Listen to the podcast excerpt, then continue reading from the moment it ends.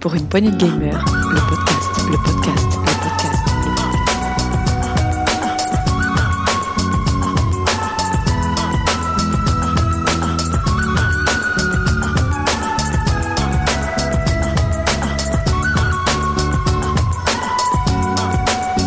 Pour une poignée de gamers.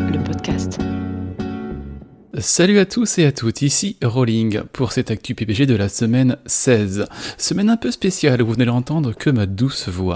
Dukes et le professeur Gab étant en vacances, je m'efforce tout de même de couvrir l'actualité vidéoludique de la semaine 16. Cette semaine, pas de grosse actu. Euh, on attendra la semaine prochaine pour les commenter avec Dukes et Gab. Donc nous allons commencer tout de suite par le coin des rumeurs.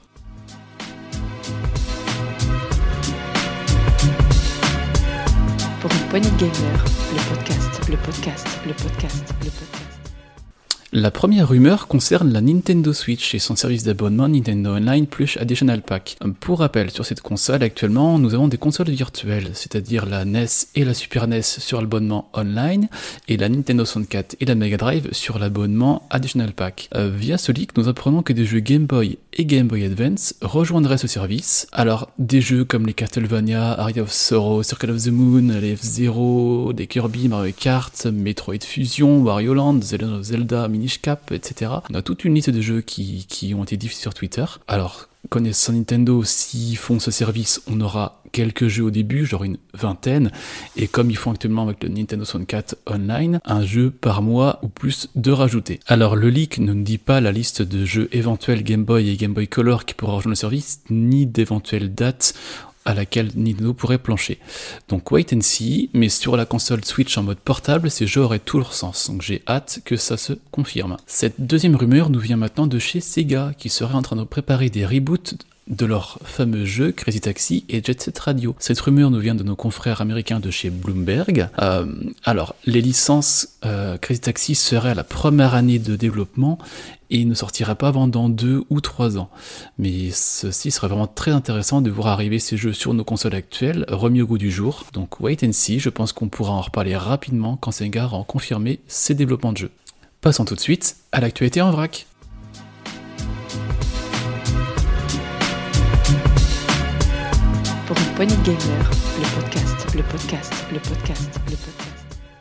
Alors non, cette semaine, pas de coup de gueule, pour deux raisons, c'est que je n'en ai pas forcément, et de deux, râler tout seul dans mon coin serait un peu aigri, je pense. Donc nous verrons si Monsieur Gab ou Dukes en auront un pour la semaine prochaine. Alors, ces actualités en vrac, nous allons commencer par une actualité qui a dû faire tomber le professeur Gap de sa chaise. En effet, lors du dernier Nintendo Direct, nous avions appris le développement de Xenoblade Chronicles 3, qui devait arriver cette année au courant du mois de septembre. Et chose peu habituelle dans le milieu du jeu vidéo, Nintendo a donné une nouvelle date pour ce jeu, non pas repoussée, mais avancée d'à peu près deux mois. Donc on apprend que ce Xenoblade Chronicles 3 sur Switch sortira le 29 juillet. Deuxième jeu qui voit sa date de sortie avancée, décidément.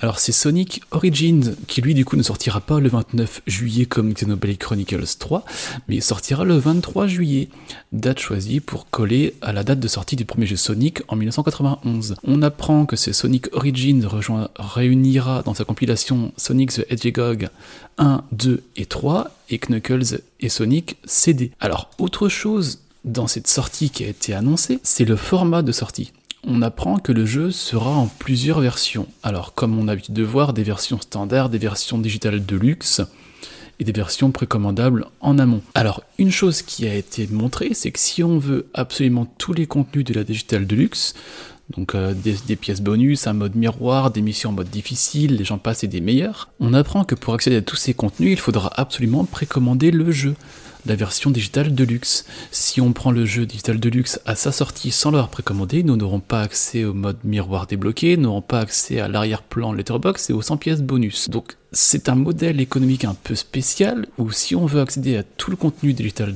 de luxe, il faut précommander. Alors je sais pas si Sega va retenir ce modèle économique, appelons-le comme ça, ou tout inclure définitivement dans leur version de luxe, mais ce qui est sûr, c'est que ça a fait réagir nos amis chez Devolver Digital qui vont sortir leur jeu Trek to Yomi, qui ont diffusé, une image sur leur Twitter montrant les différentes versions de Trek to Yomi, qui ne sont pas différentes versions, qui indiquent que de toute façon, si on achète le jeu maintenant ou plus tard, ou si on précommande Trek to on aura accès à tout dans tous les cas. Il n'y aura pas de précommande ou.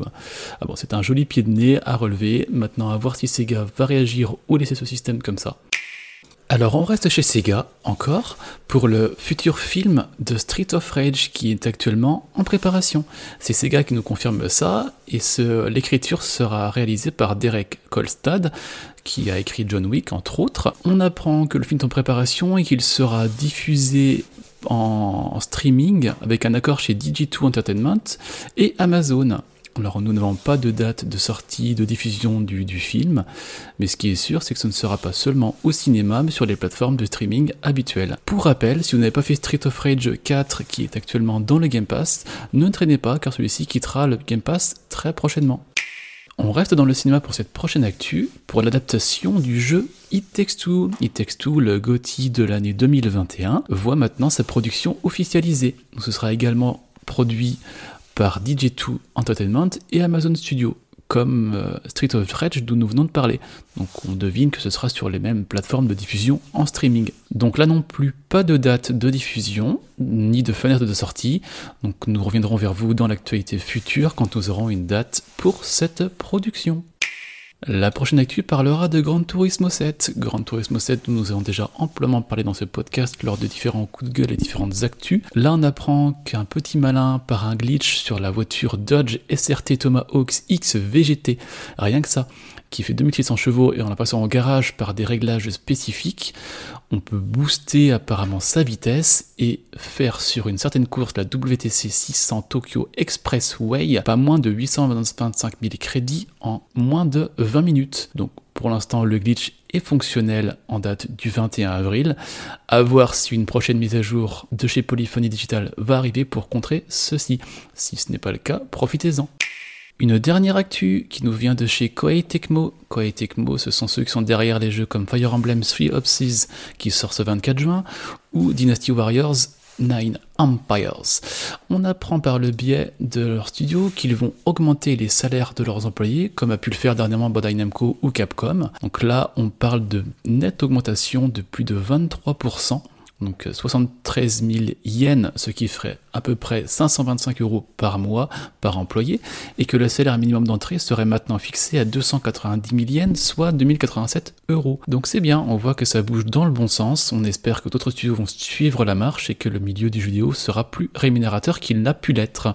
Voilà, c'est tout pour moi pour cette actualité de la semaine 16, podcast pour le moins court qui passe sous la barre fatidique des trois quarts d'heure. J'espère tout de même retrouver mes acolytes Dukes et Gab la semaine prochaine pour l'actualité de la semaine 17. D'ici là, portez-vous bien, écoutez-nous, mettez-nous vos commentaires sur Apple Podcasts, Deezer, Spotify, Ocha ou toute autre plateforme de streaming, et venez nous rejoindre sur Discord pour échanger avec nous. Pour une poignée de gamers, le podcast, le podcast, le podcast.